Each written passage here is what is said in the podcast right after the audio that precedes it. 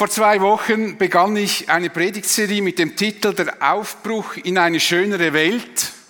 Könnte übrigens auch zu uns passen für unser Projekt, das wir haben. Aber wir schauen uns in einer elfteiligen Serie die ersten zwölf Kapitel vom Buch Mose an und schauen da, wie das Volk Israel aus Ägypten befreit wurde und äh, sich aufmachte Richtung versprochenes Land, in dem Land, wo Milch und Honig fließt, ein Bild für Wohlstand und Frieden und Fruchtbarkeit. Heute unterbreche ich eben diese Reihe und werde einige Punkte ansprechen, die in diesem Dossier gemeinsam in die Zukunft stehen. Dieses Dossier soll aufzeigen, wie unsere zukünftige Gemeinde gestaltet wird und was uns besonders wichtig ist. Und das habt ihr alle bekommen. Ich weiß nicht, ob ihr es alle gelesen habt. Die Feedbacks sind spärlich bis kaum hörbar. Von größter Wichtigkeit in diesem Dossier ist das Glaubensbekenntnis. Und ich denke, dass wir uns in dem, was in diesem Dossier aufgeschri aufgeschrieben wurde oder wir aufgeschrieben haben, dass wir uns in dem einig sind. Verbesserungen in den Formulierungen oder Ergänzungen sind immer möglich. Man kann ja Be Bekenntnisse ohne Ende schreiben, nur wenn sie denn so lang sind, liest sie niemand mehr. Deshalb haben wir uns auf die wesentlichen, was wir als wesentlich sind, äh, fokussiert. Dem Glaubensbekenntnis folgen neun Aussagen, die wir als Grundwerte verstehen, auf die wir in besonderer Weise achten möchten. Das ist vielleicht für euch vom Eli ein bisschen überraschend gewesen oder neu. Wir haben das schon lange in unserem Gemeindedossier drin. Und natürlich können auch diese Punkte da und dort besser und deutlicher formuliert werden und vielleicht werden wir das auch einmal machen. In unserer Gemeinde hat die Entstehung dieser Grundwerte natürlich eine ganz besondere Geschichte. Und wer diese Geschichte nicht kennt, fragt sich vielleicht, warum das eine oder andere darin so betont wird und was man damit eigentlich aussagen möchte. Nun, ich möchte euch nicht die ganze Geschichte erzählen der Entstehung, weil sonst würde ich dann nicht eigentlich zu den Themen kommen. Aber das, wenn ihr, euch das interessiert, kann ich das gerne mal machen. Die ursprüngliche Idee von diesen Grundwerten war, dass wir mit wenigen Sätzen zusammenfassen, was wir für unser Gemeindeleben als besonders wichtig erachten.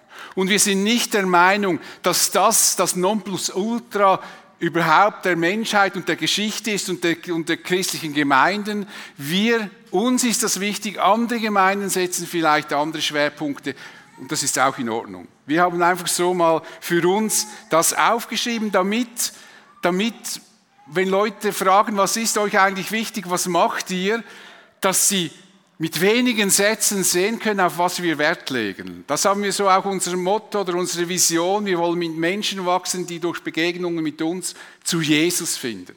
Auch darüber könnte ich den ganzen Morgen sprechen. Was mir da nämlich am besten gefällt, ist, dass in diesem Motto Jesus vorkommt zu Jesus finden, nämlich um ihn geht es. So. Es sind Zusammenfassungen von Werten, die in der Bibel begründet sind. Und ich muss gestehen, es wird jetzt auch einige von dem FG Helvetia Platz hier haben, für die das vielleicht neu ist. Deshalb dachte ich, es ist ganz gut, wenn wir das mal miteinander anschauen. Es sind jedoch keine absoluten Maßstäbe, vielmehr sind es Überzeugungen, die unsere Entscheidungen und unser Handeln beeinflussen. Es sind sozusagen Leitgedanken, die uns, die uns in Entscheidungen leiten sollen. In den vergangenen Jahren wurden diese Werte, die wir haben, manchmal mehr, manchmal weniger beachtet. Einige gingen auch in Vergessenheit, bis wir sie uns wieder in Erinnerung gerufen haben. Man sollte also die Sätze nicht so lesen und denken, oh, das machen die alle und die haben ja ein Wahnsinnslevel und so. Das geht manchmal vergessen, manchmal wird es mehr beachtet, manchmal weniger. So wie das Leben eben ist. Und nun möchte ich euch fünf dieser neuen Grundwerte möchte ich mit euch anschauen. Die ersten vier werde ich kurz und knapp behandeln und den fünften Wert werde ich etwas ausführlicher erklären, weil dieser zu Recht Fragen aufgeworfen hat und zwar der einzige Punkt, der irgendwie, ein, wo ich ein Feedback gehört habe drauf, äh, und den möchte ich noch genauer anschauen anhand eines Bibeltextes. Die erste Überzeugung, die für mich, wenn ich die Punkte bewerten müsste, an Bedeutung die meisten anderen Punkte übertrifft, lautet, wir sind überzeugt, dass vollmächtige Lehre Veränderung im Leben eines Menschen und in der Gemeinde bewirkt. Vollmächtige Lehre spricht nicht davon, dass ein Referent vollmächtig und gewaltig spricht. Wir denken ja manchmal, wenn wir vollmächtige Lehre oder hören, dann denken wir an einen Referenten, der fast den Saal durchbläst und die Leute fast vom Stuhl fliegen, weil er so ein brillanter Rhetoriker ist. Natürlich ist es angenehm, einem Redner zu folgen, der ein hervorragender Rhetoriker ist. Unbestritten. Aber die Vollmacht liegt primär nicht beim Redner, sondern die Vollmacht liegt im Wort Gottes. Das ist meine allertiefste Überzeugung in der ganzen Verkündigung. Die Vollmacht liegt im Wort Gottes, in der Bibel. Das Wort Gottes hat Vollmacht. Und vollmächtige Lehre geschieht dort, wo das Wort Gottes respektiert, ausgelegt und erklärt wird. Und daraus resultiert hoffentlich eine gesunde Lehre. Und eine gesunde Lehre führt zu einem gesunden Glauben. Gesunde Lehre führt zu einem gesunden Glauben. Das ist übrigens ein wichtiger Punkt im Hinblick auf die Suche eines Pfarrers. Es muss gut darauf geachtet werden, ob er nicht nur ein guter Redner ist, sondern es ist von größter Wichtigkeit, dass er vollmächtig lehren kann. Denn so werden Christen reifer, freier, mündiger und hingebungsvoller. Ein weiterer Wert lautet, wir sind überzeugt, dass verlorene Menschen Gott wichtig sind und daher der Gemeinde wichtig sein müssen. Das ist eigentlich selbstredend. Und doch ist es wichtig, dass wir nie vergessen, dass uns das, was Gott wichtig ist, auch uns selbst wichtig sein sollte. Für jede Gemeinde ist es eine der größten Herausforderungen in der Gemeindearbeit, den evangelistischen Level, das Anliegen, Menschen das Evangelium zu bringen, ist ein Kampf den hochzuhalten. Könnt ihr die modernsten, die innovativsten Gemeinden fragen. Das ist die größte Herausforderung, den evangelistischen Level hochzuhalten, das Anliegen hochzuhalten, dass Menschen gerettet werden und nicht zu schnell zufrieden zu sein mit uns selbst. Dieser Wert soll uns immer wieder in Erinnerung rufen, dass wir nicht nur für uns selber da sind, dass wir nicht in die Gefahr kommen, dass wir es untereinander schön haben, sondern dass wir uns wieder aufrufen lassen, dass uns das, was Gott wichtig ist, auch uns wichtig sein sollte, denn für das hat er seinen Sohn geopfert. Wie könnte ihm das nicht wichtig sein, dass Menschen ewiges Leben bekommen? Der nächste Wert lautet, wir sind überzeugt, dass die Gemeinde gesellschaftlich bedeutungsvoll kommunizieren und handeln sollte, ohne ihre Identität und Lehre zu verleugnen. Das war für uns bei der Entstehung enorm wichtig, diese Aussage.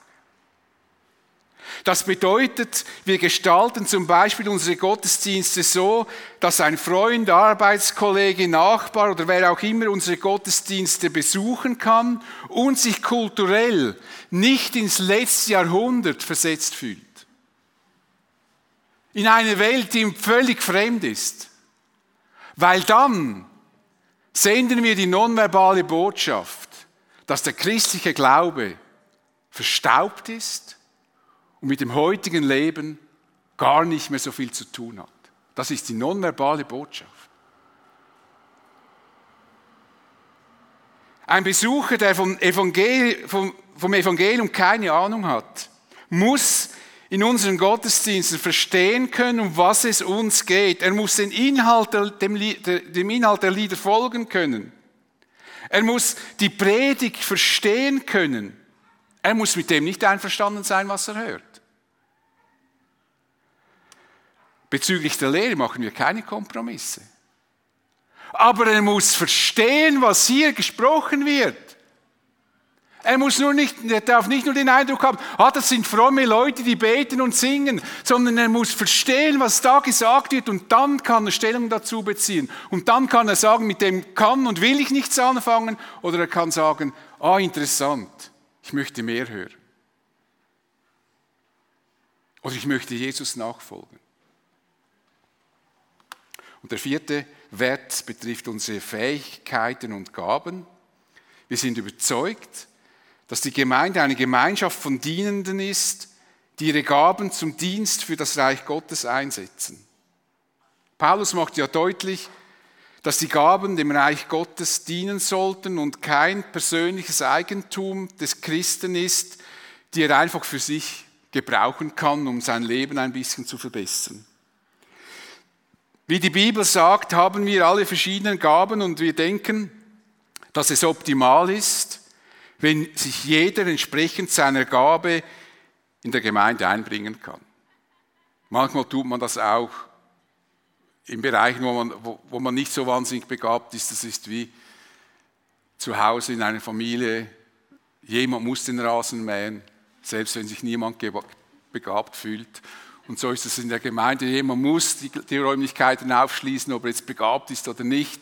Irgendjemand muss das machen. Das gibt es immer. Aber grundsätzlich sind wir der Meinung, dass man dort sein sollte und seine, seine Gaben einsetzen könnte, die man auch hat. Und persönlich bin ich der Meinung, dass man Gaben nicht erzwingen kann. Wenn jemand als Sonntagsschullehrer nicht geeignet ist, sollte man ihn oder sie nicht mit dem Argument ermutigen, die Gaben für Sonntagsschullehrer wirst du dann schon bekommen, du musst es einfach machen und Gott schenkt sie dir dann. Ähm, das funktioniert, wenn wir ehrlich sind, meistens nicht. Ich habe schon für Freunde gebetet, die in einem Dienst waren die es schwer hatten, weil sie den Dienst nicht so ausfüllen konnten, wie sie es gerne täten, weil die Begabung fehlt. Und ich habe dafür gebetet, dass sie Gott begabt. Aber es wurde nicht besser. Ich glaube, das ist ein bisschen ein Irrtum, dass wir meinen, wir könnten einfach etwas machen und Gott gibt uns dann die Gabe. Ich sage nicht, dass das unmöglich ist, aber es ist nicht der Regelfall. Ich würde einem Sonntagsschullehrer etwas anderes sagen. Wenn jemand als Sonntagsschullehrer mal das ausprobieren möchte, sage ich, würde ich sagen, komm, versuch's doch einmal und schaue, ob du Gaben entdeckst, die in dir schlummern, die du noch gar nicht kennst, damit du sie entwickeln kannst. Vielleicht wird sich dann zeigen, dass du begabter bist, als du denkst, aber nicht, weil dir Gott jetzt die Gabe schenkt, sondern weil es in dir schlummert. Und dann, wenn es nicht geht, dann probiere etwas anderes aus. Die größte Leidenschaft und die größte Bereitschaft, Opfer zu bringen, entwickeln sich dort, wo wir unsere Gaben und Fähigkeiten entsprechend der Gemeinde und im Reich Gottes dienen können. Die Menschen, die am meisten Opfer bringen und Leidenschaft, das bringen sie dort, wo sie begabt sind und dort sind sie auch bereit, Opfer zu bringen. Ich meine immer, wenn man dann begabt ist, dann geht das mit links. Eine Gabe heißt ja nicht, dass ich, dass ich nicht in der, in der Begabung mich entwickeln sollte und arbeiten. Aber ich habe schon mal die, Grund, die Grundlage dazu. Jetzt kommen wir zu dem Wert, den wir anhand eines Bibelabschnittes anschauen werden. Ich habe diesen Punkt gewählt, weil das der einzige war, auf den wir Rückmeldung bekommen haben. Es ist die berechtigte Frage, wie man bestmögliche Qualität verstehen sollte. Denn man könnte allerlei in diese beiden Worte hineinlegen, was zu einer unguten Entwicklung führen könnte. Der Satz lautet, wir sind überzeugt, dass bestmögliche Qualität Gott ehrt und Menschen inspiriert. Eines möchte ich gleich vorausschicken. Mit bestmöglicher Qualität ist kein Perfektionismus gemeint. Denn das würde jedes Gemeindeleben im Keim ersticken. Und niemand, niemand würde mehr wagen, etwas anzupacken, weil er immer denkt, er würde das nie perfekt genug machen können. Dann lasse ich es lieber bleiben. Also das ist garantiert nicht gemeint. Aber lesen wir zuerst den Abschnitt aus dem Propheten Malachi, auf den diese, diese Aussage Bezug nimmt. Malachi schreibt im Namen Gottes, ein Sohn ehrt seinen Vater und ein Diener seinen Herrn. Ihr nennt mich euren Vater, aber ihr ehrt mich nicht. Ihr nennt mich euren Herrn, aber ihr gehorcht mir nicht. Das hat der Herr der Herrscher der Welt, zu euch Priestern gesagt, weil ihr ihm seine Ehre nehmt und ihn verächtlich behandelt. Aber entgegnet ihr dem Herrn, womit? Womit haben wir dich denn verächtlich behandelt? Darauf antwortete er, ihr habt auf meinem Altar unreine Gaben dargebracht und da fragt ihr noch, Womit haben wir dich verunreinigt? Habt ihr es nicht kapiert? Merkt ihr das nicht einmal mehr? Damit, dass ihr sagt, beim Tisch des Herrn kommt es nicht so darauf an. So macht ihr mich verächtlich. Ihr bringt mir als Opfer ein blindes Tier und denkt, das ist doch nicht schlimm. Ich bringe mir ein lahmes oder krankes Tier und denkt, das ist doch nicht schlimm. Versucht das doch einmal beim Statthalter. Meint ihr, dass ihr damit seine Gunst gewinnen könnt? sagt der Herr, der Herrscher der Welt. Und nun kommt ihr mit so etwas zu Gott und bittet ihn, dass er uns seine Gnade erweise. So unsinnig handelt ihr. Bildet ihr euch ein, dass der Herrscher der Welt sich das gefallen lässt? Wenn doch nur jemand die Zugänge zu meinem Tempel verschließen würde, damit ihr nicht solche sinnlosen Opfer auf meinem Altar darbringt, ich kann euch nicht ausstehen, sagt der Herr, der Herrscher der Welt. Ich nehme von euch kein Opfer an. Ich möchte euch zuerst einen kurzen Überblick über die Geschichte Israels zur Zeit der Könige geben, damit wir sehen, wo man den Propheten Malachi zeitlich und geschichtlich zuordnen kann. Malachi ist das letzte Buch im Alten Testament. Es gehört zum Zwölf-Propheten-Buch. Das wird im, im Judentum als, als ein Buch oft behandelt. Wir sprechen meistens von den zwölf kleinen Propheten. Das, ist nicht, das waren nicht kleine Männer, sondern es waren kleine Bücher. Also es ist die Länge des Buches, die Größe des Buches wird aber sagen, das sind die zwölf kleinen Propheten. Es hat nichts mit der Bedeutung zu tun, die sie hätten oder mit der körperlichen Größe. Und zwischen Malachi, dem Buch Malachi und dem Neuen Testament haben wir eine zeitliche Lücke in der Bibel von 400 Jahren, wo, wo wir nichts lesen. Die Zeit der Könige Israels begann mit dem König Saul, gefolgt von König David und dann seinem Sohn Salomo. Das waren die ersten drei Könige, die ein vereintes Reich regierten. Ähm, nach Salomo zerfiel das Reich in zwei Teile, das sehen wir hier. Südreich, Nordreich. Zehn Stämme lösten sich vom Königshaus in Jerusalem und bildeten einen eigenen Staat, eben das Nordreich. Ab diesem Zeitpunkt werden diese zehn Stämme in der Bibel meist als Israel bezeichnet. Es wird berichtet, Israel fiel ab vom Hause David bis auf diesen Tag. Und wir sehen hier, Israel, in Sichem war übrigens diese Versammlung, wo sich denn die zehn Stämme gelöst hatten. Später war dann in Israel Samaria die Hauptstadt, der Königssitz. Und hier haben wir das äh, Südreich mit dem äh, Königshaus in Jerusalem. Zurück blieb also der Stamm Juda mit dem Stamm Benjamin zusammen. Das ist jetzt das Südreich und wenn in der Bibel von Juda gesprochen wird, ist es meistens dieses Südreich, das damit bezeichnet wird. Das ist noch hilfreich, wenn man in den Königen liest, von Königen Israels und König, Königen Judas, dann hat das immer mit dieser Teilung der beiden äh, dieses Volkes zu tun. Die beiden Königreiche lebten nebeneinander, manchmal bekämpften sie sich und manchmal waren sie verbündet. 722 vor Christus wurde Israel, also Nordreich, von dem assyrischen Reich besiegt und mit zwei Deportationen nach Assyrien deportiert und dort verstreut und man hat dann andere Völker, andere Nationen in dieses Land gebracht. Das hat man früher so gemacht. Man hat äh, das Volk rausgenommen, andere Völker ins Land hinein. Wer das genau wissen will, das ist wirklich, wirklich, wirklich interessant.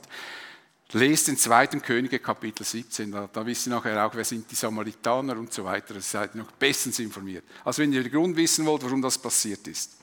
Juda blieb von den Assyrern verschont und wurde dann 586 vor Christus von den Babylonien, Babylonien besiegt und in drei, in, mit drei Deportationen wurden sie nach Babylon deportiert. Und da sprechen wir von dem babylonischen Exil.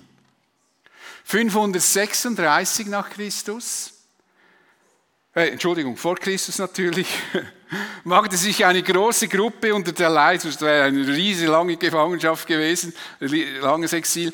Also 536 vor Christus machte sich eine größere Gruppe unter der Leitung von Zerubabel Richtung Jerusalem auf, um dort den zerstörten Tempel und die zerstörten Stadtmauern aufzubauen. Es gab zwei Rückführungen, eine dann noch unter Esra.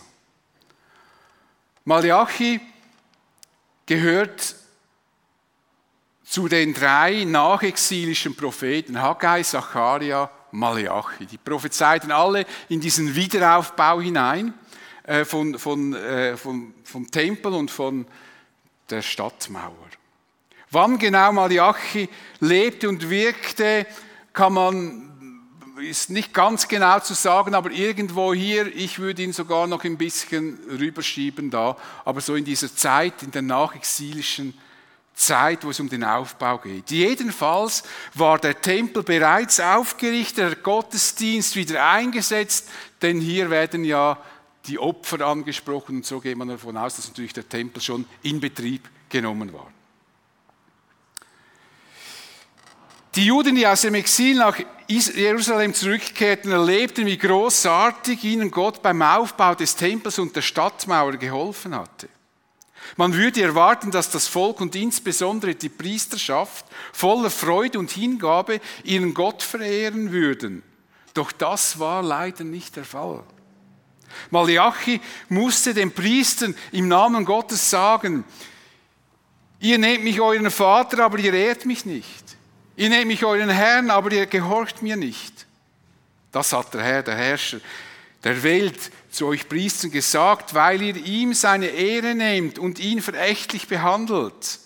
Ein starker Vorwurf Gottes an die Priesterschaft der Juden. Aber sie konnten damit nichts anfangen. Ich dachte, ja, was sagt dieser Prophet? Sie schienen keine Ahnung davon zu haben, wie sie Gott verächtlich behandelten. Und so fragten sie, ja, womit haben wir dich denn verächtlich behandelt? Wir haben keine Ahnung. Gott antwortet, ihr habt auf meinem Altar unreine Gaben dargebracht und da fragt ihr noch, womit haben wir dich verunreinigt? Damit, dass ihr sagt, beim Tisch des Herrn kommt es nicht so darauf an. So macht ihr mich verächtlich. Ihr denkt, für Gott reicht das. Minimaleinsatz ist genug. Warum sollen wir die besten Tiere opfern? Opfer ist Opfer. Sie sterben sowieso, die Tiere. Können auch die Kranken sterben. Und genau das beklagt Gott. Ihr bringt mir als Opfer ein blindes Tier und denkt, das ist doch nicht schlimm. Ihr bringt mir ein lahmes oder krankes Tier und denkt, das ist doch nicht schlimm. Das kann doch Gott egal sein. Hauptsache ein Tier. Und das taten sie, obwohl sie wussten und wissen mussten, dass Gott das nicht gefallen konnte. In den Anweisungen für die Opfer im dritten Buch Mose steht es klipp und klar, ihr dürft keine Opfertiere zu mir bringen, die blind, verkrüppelt oder verstümmelt sind, die Entzündungen oder Hautkrankheiten haben. Solche Tiere dürfen nicht als Opfer auf meinem Altar kommen, denn mein Altar ist keine Entsorgungsstätte für kranke Tiere. Gott wollte keine Opfertiere, die man für nichts anderes mehr gebrauchen konnte, weil sie verletzt und krank waren. Gott wollte gesunde Tiere, denn nur so konnte es ein echtes und ernstzunehmendes Opfer sein. Und damit die Priester begreifen konnten, was sie eigentlich taten, fordert Gott sie auf, Versucht das doch einmal beim Statthalter. Geht doch einmal zum Höchsten an eurem Ort und bringt ihm einmal ein krankes Tier, das blind und gelähmt ist. Meint ihr, dass ihr damit seine Gunst gewinnen könnt? Was wird der Statthalter wohl denken, wenn ihr ihm ein verletztes oder krankes Tier schenkt? Wird er sich geehrt fühlen? Nein. Ihr werdet ihn beleidigen. Der Statthalter wird sich über eure Respektlosigkeit und Gleichgültigkeit ärgern. Wenn ich zum Essen eingeladen werde, nehme ich auch nicht den Strauß zu Hause, den verwelkten Strauch, komme und sage, ganz herzlichen Dank für die Einladung, wir freuen uns. Wenn der Gastgeber ein Christ ist, dann bedankt er sich. Wenn er kein Christ ist, schlägt er mir die Tür vor der Nase zu. Nie würden wir so etwas wagen. Lieber nichts bringen als so etwas.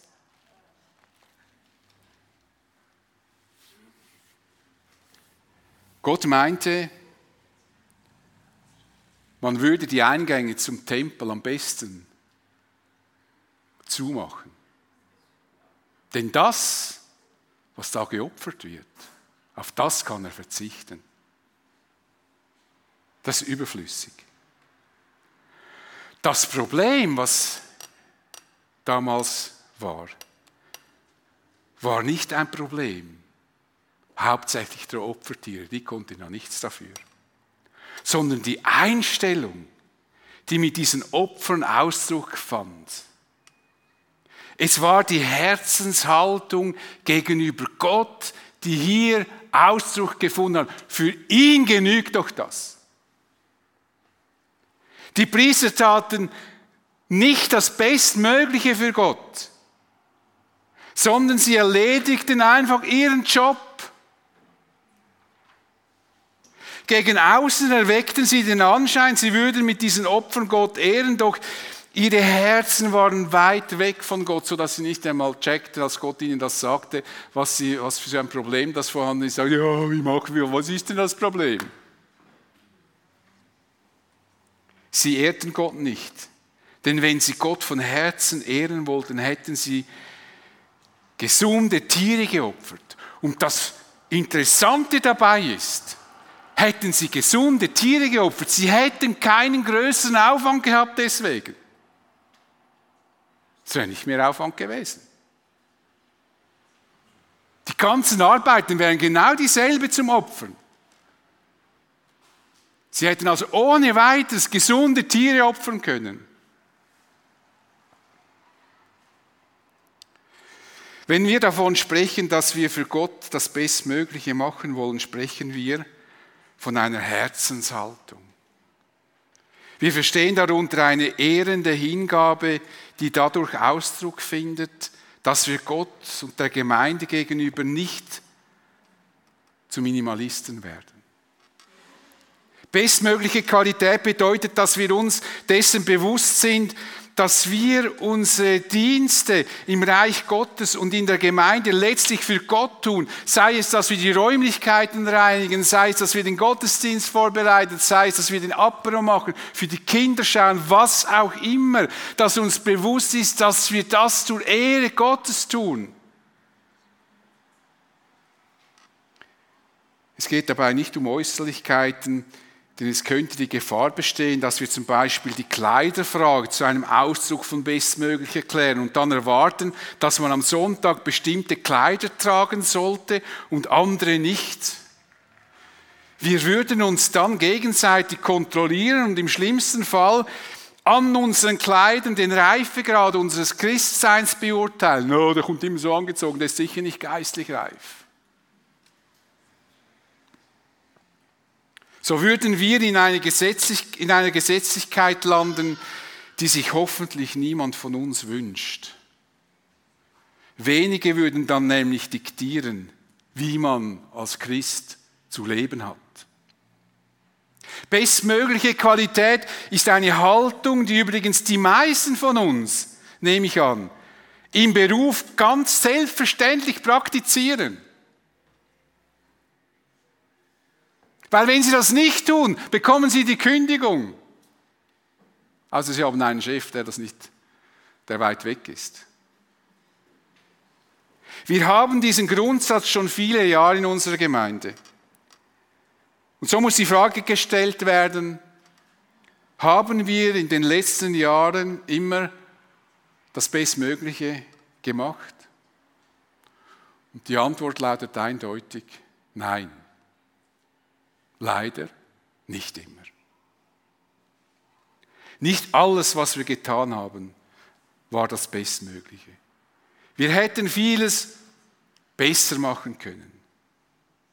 Aber vieles, was wir in den vergangenen Jahren gemacht hatten, war von diesem Gedanken geleitet, dass wir für Gott das Bestmögliche machen wollen. Manchmal ist es uns gelungen, manchmal nicht. Ohne diesen Wert würde bei uns manches, wirklich manches ganz anders aussehen. Vieles unorganisierter. Wir wollen uns von diesem Grundsatz anspornen lassen. Es geht nicht dabei um einen gegenseitigen Wettlauf. Wer macht es noch besser, noch besser? Vielleicht sind das die Ängste und die sind auch berechtigt. Dieser Grundwert soll uns in unseren Entscheidungen und Handlungen soll er uns beeinflussen. Er soll uns anspornen, miteinander vorwärts zu gehen und Gott zu ehren. Denn als Gemeinde wollen wir Gott gemeinsam ehren. Das ist nicht eine One-Man- oder One-Woman-Show, sondern wir wollen Gott als Gemeinde, als Gemeinschaft ehren. Der Grundsatz lautet, nochmals, wir sind überzeugt, dass bestmögliche Qualität Gott ehrt und Menschen inspiriert. Menschen werden inspiriert. Das ist wie ein Nebeneffekt der bestmöglichen Qualität. Dort, wo Menschen sehen, dass man eine Sache wirklich ernst nimmt, dort werden Menschen, die gerade in diesem Bereich begabt sind, inspiriert und motiviert. Da denken sie, da möchte ich mitmachen, da wird es ernst genommen. Da macht man nicht nur so schnell, komm, ein totes Tier da, ein krankes Tier, wir schmeißen das schnell auf den Altar, sondern da wird ernsthaft gearbeitet. Da ist eine Hingabe da. Ich möchte das an einem Beispiel verdeutlichen. Wir hatten in diesem Saal über Jahre eine schlechte Tontechnik.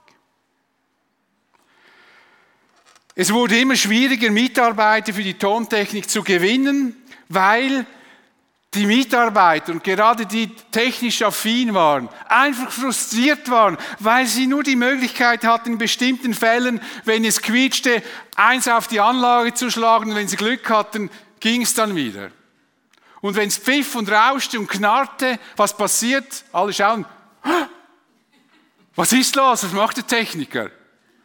Schluss hatten wir noch einen, der das uns gemacht hat. Jemand spendete nach einigen Jahren einen, einen größeren Betrag, damit wir unsere eigene Anlage kaufen konnten. Und wir kauften dann eine sehr gute Anlage, die wir heute noch brauchen. Und wir fanden interessanterweise wieder Mitarbeiter, und zwar mehr Mitarbeiter, obwohl, sie, obwohl es mehr Arbeit gab. Wesentlich mehr, weil die, die Anlage, die steht jetzt hier hinten, ich glaube, sie haben das Mischpult jetzt auch mal ausgewechselt. Da hätte man einfach kommen können, Schalter hoch, schnell einpegeln und so. Jetzt müssen wir alles aufbauen. Viel mehr Arbeit. Wir brauchten nachher für die Tontechnik zwei Leute, nicht nur noch einer. Wenn man natürlich auch denkt, na, wagen wir nicht, das klappt nicht. Aber es hat geklappt. Die neue Anlage war für unser Bedürfnis die bestmögliche Qualität und sie mobilisierte Mitarbeiter, obwohl der Aufwand wesentlich größer wurde als mit der alten Anlage. Die Mitarbeiter, die technisch interessiert und begabt waren, wurden durch diese neue Anlage motiviert und inspiriert. Und Leute, die nicht so begabt waren, dachten, ja, da kann man noch was machen und was lernen.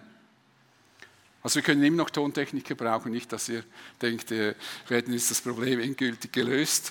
Wir sind jetzt bezüglich Tontechnik in eine, in eine etwas schwierige Lage geraten, weil wir so viele Babys bekommen und so viele Väter und dann wird das halt immer dann, äh, wechselt auch wieder äh, der Lebensrhythmus und so weiter.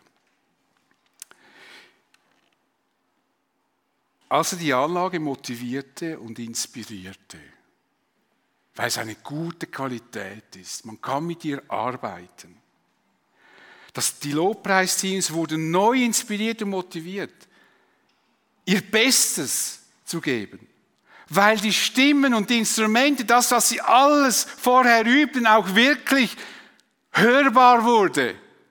Vorher haben sie lange geübt und dann am Schluss ist alles verknarrt im Raum angekommen. Und jetzt kam alles klar und gut und die, die, die Lobpreisteams waren motiviert. Die Gemeinde schätzte die bessere Verständlichkeit der Predigt. Vor allem die älteren Geschwister kamen und sagten, oh toll, jetzt verstehe ich es wieder viel besser. Und sie schätzten die höhere Qualität der Musik. Durch all das wird Gott mehr Ehre entgegengebracht, mehr investiert für die Verehrung unseres Herrn. Und Menschen werden dazu inspiriert, ihr Bestes zu geben. Ich könnte noch viele weitere Beispiele erzählen. Natürlich können und sollten wir über diese Grundwerte sprechen, überhaupt über das, was wir im Dossier aufgeschrieben haben. Besser, wir klären Missverständnisse und sprechen über unterschiedliche Ansichten, bevor wir uns zusammenschließen und dann denken, oh, wenn wir das gewusst hätten. Deshalb haben wir das gemacht, dass, wir, dass man das lesen kann, dass man miteinander darüber sprechen kann. Ich persönlich freue mich natürlich sehr, wenn unser Zusammenschluss gelingt. Egal, was jeder von uns über diese Grundwerte denkt, die uns wichtig sind, in einem Punkt werden wir uns garantiert einig sein. Wir wollen Gott ehren und zwar mit unserem ganzen Sein. Egal wie ihr über diese Punkte denkt und denkt, das, was er jetzt erzählt hat, mit dem kann ich gar nichts anfangen. Aber da finden wir uns zumindest. Wir wollen Gott ehren mit unserem ganzen Sein. Wir opfern heute keine Tiere mehr. Aber unser Opfer finden in unserer Haltung ihren Ausdruck. Paulus sagte das einmal so. Ich habe euch vor Augen geführt, Geschwister, wie groß Gottes Erbarmen ist. Die einzige angemessene Antwort darauf ist die, dass ihr euch mit eurem ganzen Leben Gott zur Verfügung stellt und euch ihm als ein lebendiges und heiliges Opfer darbringt, an dem er Freude hat. Das ist der wahre Gottesdienst. Und dazu fordere ich euch auf. Ich bete mit uns. Vater, wenn jemand Ehre verdient von uns, Anbetung und Lob, dann bist es du. Und wir wollen dich ehren, auch wenn wir zusammenkommen, um Gottesdienste zu feiern. Wir wollen dir Ehre geben und dir zeigen, dass wir dich lieben und dass wir das schätzen, was du großartiges für uns getan hast, Herr Jesus, dass du für unsere Schuld am Kreuz gestorben bist, dass du auferstanden bist und lebst und dass wir eine Zukunft vor uns haben, die Herrlichkeit bei dir. Das ist ein großes Geschenk. Dafür beten wir dich an. Amen.